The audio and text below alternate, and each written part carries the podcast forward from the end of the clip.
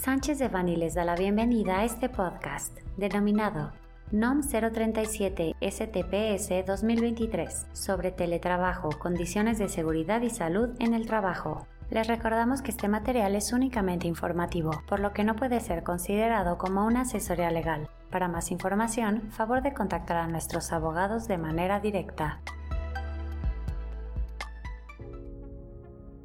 El pasado 8 de junio de 2023 se publicó en el Diario Oficial de la Federación la NOM 037 STPS 2023 sobre teletrabajo, condiciones de seguridad y salud en el trabajo, la NOM 037 tiene por objetivo establecer las condiciones de seguridad y salud en el trabajo en los lugares en donde los trabajadores bajo modalidad de teletrabajo realicen sus actividades, a fin de prevenir accidentes y enfermedades, así como promover un medio ambiente seguro y saludable en su entorno laboral.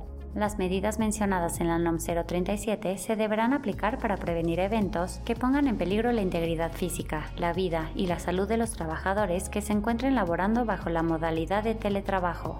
Establece que los lugares de trabajo que utilicen los trabajadores bajo esta modalidad deberán cumplir con las condiciones siguientes disponer de conectividad para el uso y manejo de las tecnologías de la información y comunicación, y contar con condiciones de seguridad y salud en el trabajo con énfasis en el buen estado de las instalaciones eléctrica, iluminación, ventilación y condiciones ergonómicas. La NOM 037 establece las siguientes obligaciones para el patrón. 1 contar con una lista actualizada de los trabajadores bajo la modalidad de teletrabajo. La confidencialidad de los datos contenidos en el listado estará bajo la responsabilidad del patrón. 2. Establecer y difundir una política de teletrabajo. 3. Contar con una lista de verificación de las condiciones de seguridad y salud en el teletrabajo.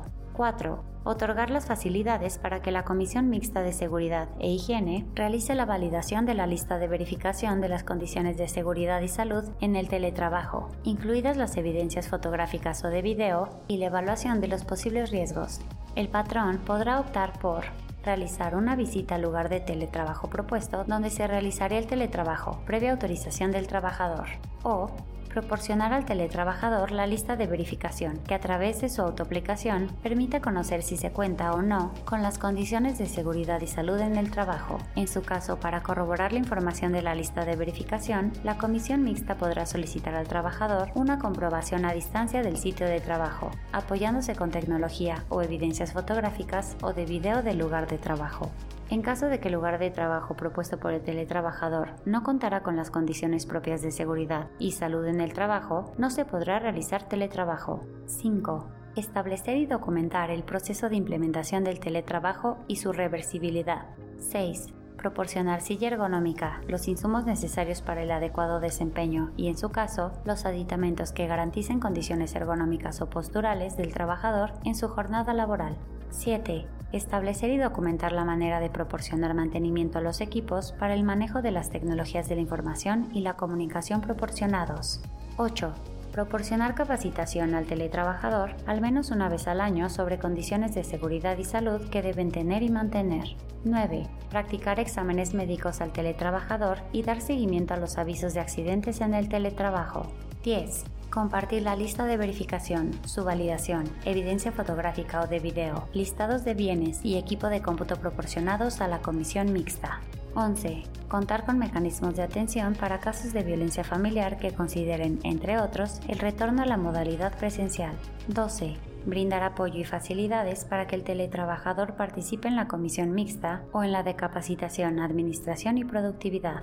De igual manera, de acuerdo con la NOM 037, los teletrabajadores estarán obligados a lo siguiente. Brindar a la comisión mixta las facilidades para una comprobación del lugar de trabajo. Cumplir con la política de teletrabajo. Informar al patrón y a la comisión mixta cualquier alteración de las condiciones de seguridad y salud en el trabajo o caso de fuerza mayor que impidan el desarrollo del teletrabajo resguardar y conservar en buen estado los equipos incluidos los de cómputo, materiales útiles y mobiliario ergonómico que en su caso y de acuerdo con las necesidades de su puesto o actividad les proporciona el patrón para realizar el teletrabajo en su lugar de trabajo.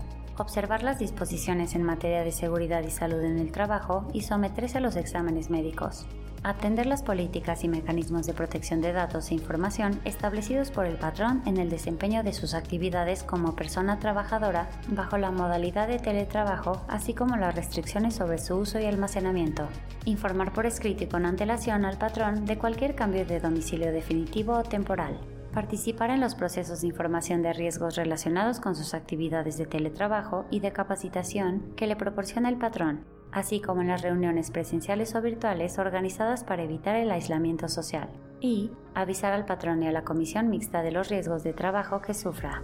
La NOM 037 entrará en vigor a los 180 días naturales posteriores a su publicación en el Diario Oficial de la Federación. El equipo de profesionales del Grupo de Práctica Laboral, Seguridad Social y Migratorios de Sánchez de Bani cuenta con el conocimiento y experiencia para asistir en el cumplimiento de las obligaciones establecidas en la Ley Federal del Trabajo y en la NOM 037, así como generar la documentación de respaldo.